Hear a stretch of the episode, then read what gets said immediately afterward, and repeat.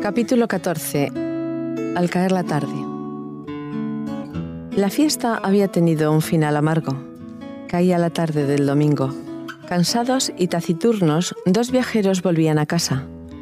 Entre los jirones de su conversación, entrecortada por frases inacabadas, suspiros y silencios, afloraba a golpes la realidad de un hecho insoportable que no conseguían ni mencionar ni callar. Cleofás y su amigo no podían apartar de su mente, camino de Maús, la muerte brutal de su querido maestro la tarde del viernes. Sus últimas palabras, su arresto, su condena, sus torturas y aquel final horroroso de la cruz. Más lacerante que la indignación por la muerte de un inocente, que el dolor por la pérdida de un ser querido, el temor de acabar también ellos siendo procesados era el desgarro de haber perdido de golpe su fe y sus esperanzas. Todo lo que había dado sentido a su vida quedaba atrás, sepultado bajo la losa de una tumba en un pequeño cementerio. Más desconcertante que la vida misma del Nazareno había sido aquel inesperado desenlace. Si ya sus enseñanzas habían roto todos sus esquemas, la crucifixión los había acabado de trastornar. Aquella muerte atroz no entraba en ningún cálculo imaginable. Ellos esperaban un rey invencible y no una víctima miserable mártir del perdón. Aquel final, tan infame como absurdo, sin resistencia y sin gloria, no lo podían entender. Que el enviado de Dios fuese humilde, comprensivo con los niños y las mujeres, amigo de los pobres y amable con sus enemigos, a duras penas resultaba aceptable. Pero que el libertador de Israel no hubiera sido capaz de liberarse a sí mismo, que el Salvador no hubiera hecho nada para salvarse, que el Mesías prometido hubiera sido asesinado en el patíbulo de los más abyectos criminales, que el rey esperado para rescatar a su pueblo del yugo enemigo hubiera sido ejecutado por los romanos, era demasiado escandaloso para ser creíble. Si Dios existiera, si a Dios le importara Israel, era imposible que hubiese consentido semejante crueldad con Jesús de Nazaret. Sin duda se habían equivocado. Había sido solo una ilusión, un insoportable engaño. Esa debía de ser la verdad. Todo había terminado y ahora volvían hacia su realidad sin futuro, hacia su vacío de antes, con el paso cansado de quien ya no tiene fuerzas para seguir ni prisa por llegar porque no ve nada adelante. De pronto, una tercera sombra aparece en el camino.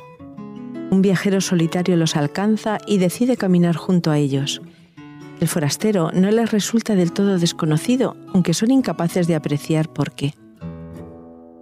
El caminante se gana enseguida su confianza y del modo más natural les pregunta, ¿de qué hablabais? ¿Que parecéis tan tristes? Incapaces de hablar de otra cosa, le ponen al corriente de los acontecimientos que los abruman. Su nuevo acompañante se deja informar a riesgo de que le digan, ¿eres tú el único de paso por Jerusalén que no se ha enterado de lo que ha ocurrido estos días en la ciudad?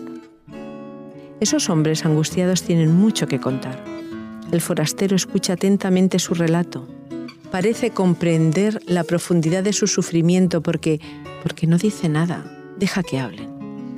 Los hombres le cuentan a retazo su dolor y su desengaño, y le hablan de Jesús, su admirado Maestro, un profeta extraordinario en obras y palabras ante Dios y ante el pueblo, de cómo los sacerdotes lo entregaron para que lo condenaran a muerte, de cómo lo crucificaron y de cómo fue sepultado en aquella tumba ajena. Hace ya tres días, le dicen. El tiempo tiene un terrible poder de erosión Tres días bastan para acabar con la seguridad y las convicciones de estos hombres de fe. La desaparición del cadáver, complicada por la hipótesis increíble de un milagro, los ha hundido todavía más en la confusión. Algunas mujeres de nuestro grupo fueron muy de mañana al sepulcro y al no encontrar su cuerpo volvieron contando que unos ángeles les habían dicho que Jesús estaba vivo. Algunos de los nuestros acudieron corriendo y lo encontraron tal como había dicho las mujeres. El cuerpo no estaba allí. La tumba estaba vacía. De la dolorosa descripción de los hechos pasan a la todavía más penosa confesión personal. Nosotros esperábamos que Él fuera el libertador de Israel. El viajero ha estado esperando ese momento en el que el corazón en llaga, vencidas ya sus reservas, se abre de par en par, dejando al descubierto sus ilusiones frustradas y sus preguntas sin respuesta. Cuando los caminantes han tocado fondo, náufragos de su impotencia, cuando ya lo han dicho todo, el forastero sabe que no les queda más remedio que escuchar. Tras las malas noticias de los hombres, de muerte y de injusticia, ha llegado el momento de darles las últimas noticias. Noticias de vida y de esperanza.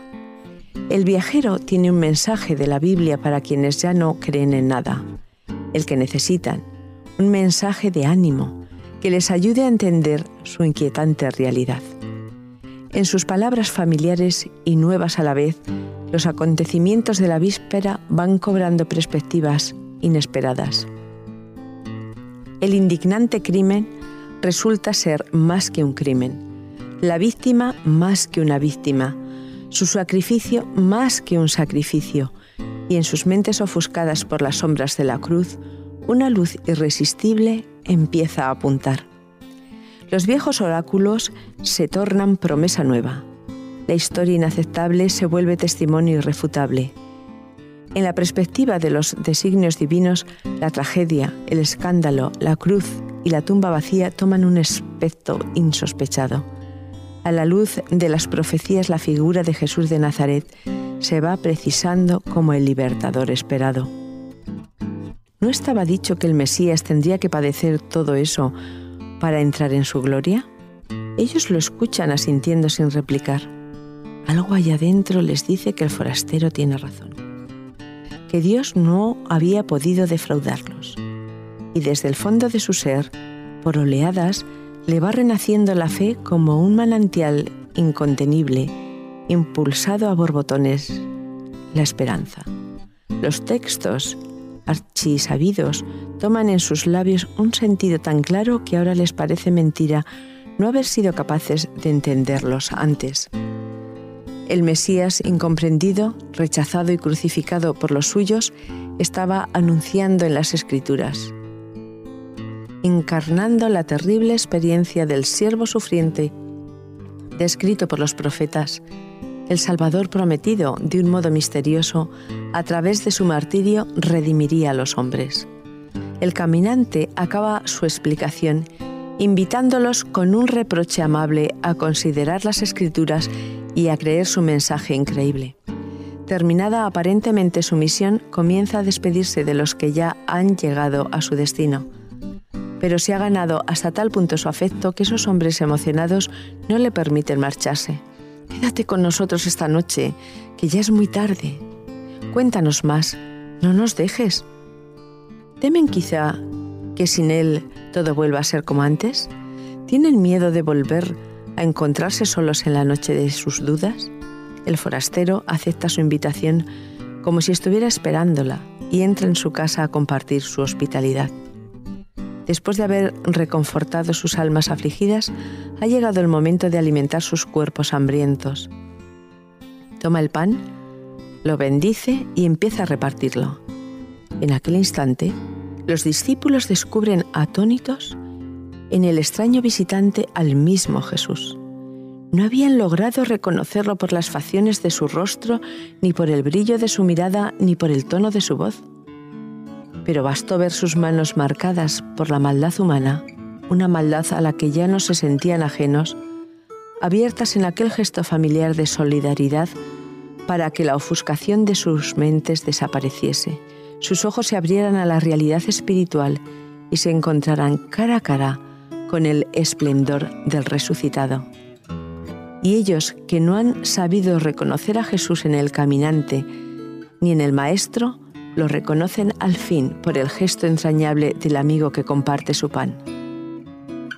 ¿No nos ardía el corazón mientras nos explicaba las escrituras por el camino? ¿Cómo no hemos sido capaces de verlo antes? Estos discípulos habían seguido a Jesús durante varios años, habían adquirido una excelente formación religiosa, Tenían valiosas convicciones, pero aquella tarde habían perdido de vista al guía. No fueron capaces de reconocerlo porque no esperaban volver a encontrarse con él. Como a ellos, la incredulidad a los problemas nublan a veces nuestra visión. Lamentamos la ausencia de Dios en nuestra vida, pero nuestros ojos están ciegos para todos los indicios del encuentro. Ni en el culto comunitario más inspirador, ni en nuestras oraciones más íntimas conseguimos percibir la presencia divina a nuestro lado. ¿Quién no ha recorrido nunca el doloroso camino que se hunde en las tinieblas de la desesperanza? ¿Quién no conoce la angustia de volver atrás y caminar a oscuras perdidos sin ayuda? ¿Quién no ha sufrido alguna vez la ausencia de Dios? ¿Quién no se ha alejado jamás en su vida de ese Dios que parece que guarda silencio? La queja de que Dios parece abandonarnos en el momento en que más queremos necesitarlo sube dolorosa y repetida de quienes más se rebelan contra la injusticia y la miseria del mundo. Esa fue la única queja de Jesús agonizando en la cruz.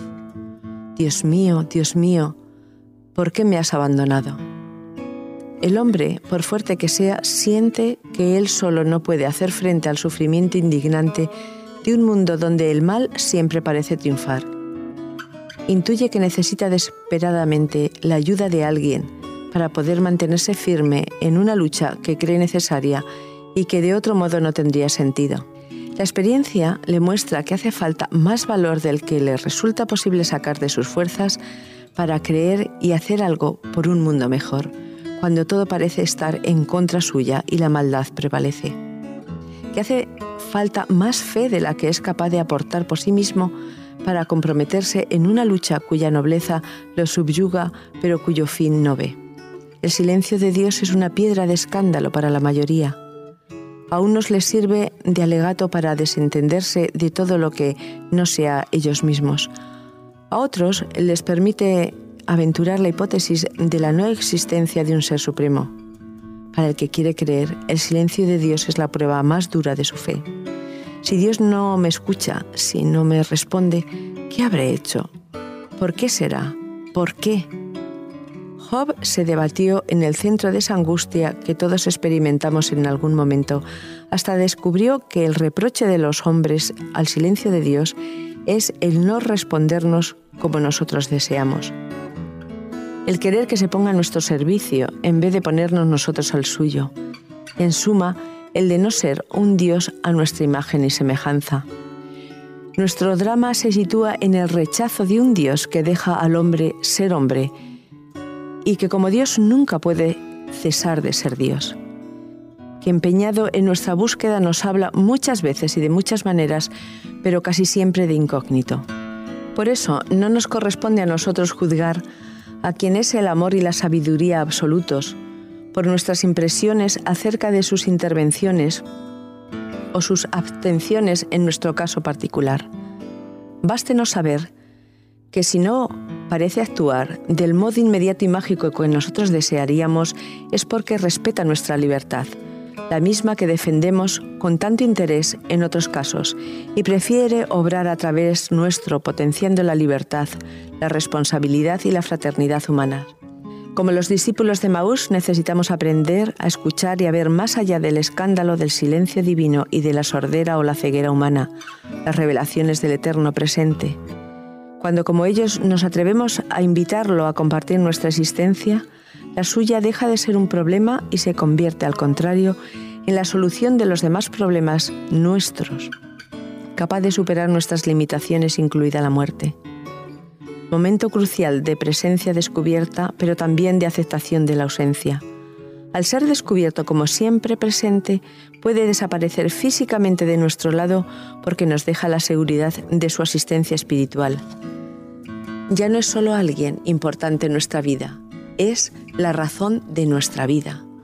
El maestro que ilumina sin imponerse, cumplida su misión, desaparece, porque ha llegado la hora de que el discípulo tome el relevo y llene con su presencia la ausencia de Dios en la vida de otros, hasta que el encuentro se produzca y el intermediario pueda, a su vez, ceder su lugar. No hay que interferir en la intimidad del amor. Cleofás y su amigo, fortalecidos por aquel pan, que quizá ni siquiera llegan a comer, recuperan de golpe su energía. Ya no importan distancias ni obstáculos ni temores. Sin esperar un instante, se levantan y corren a la ciudad a decir a cuantos encuentran, empezando por sus amigos, que Jesús, a quien todos creían muerto, ha resucitado y vive para siempre. Anunciar a los que sufren, dudan y buscan perdidos en la noche de sus luchas que ya no estamos solos, que alguien está ahí, a nuestro lado, esperando que le dejemos acompañarnos por mucho que se desvíen nuestros caminos hacia cualquier Emmaus.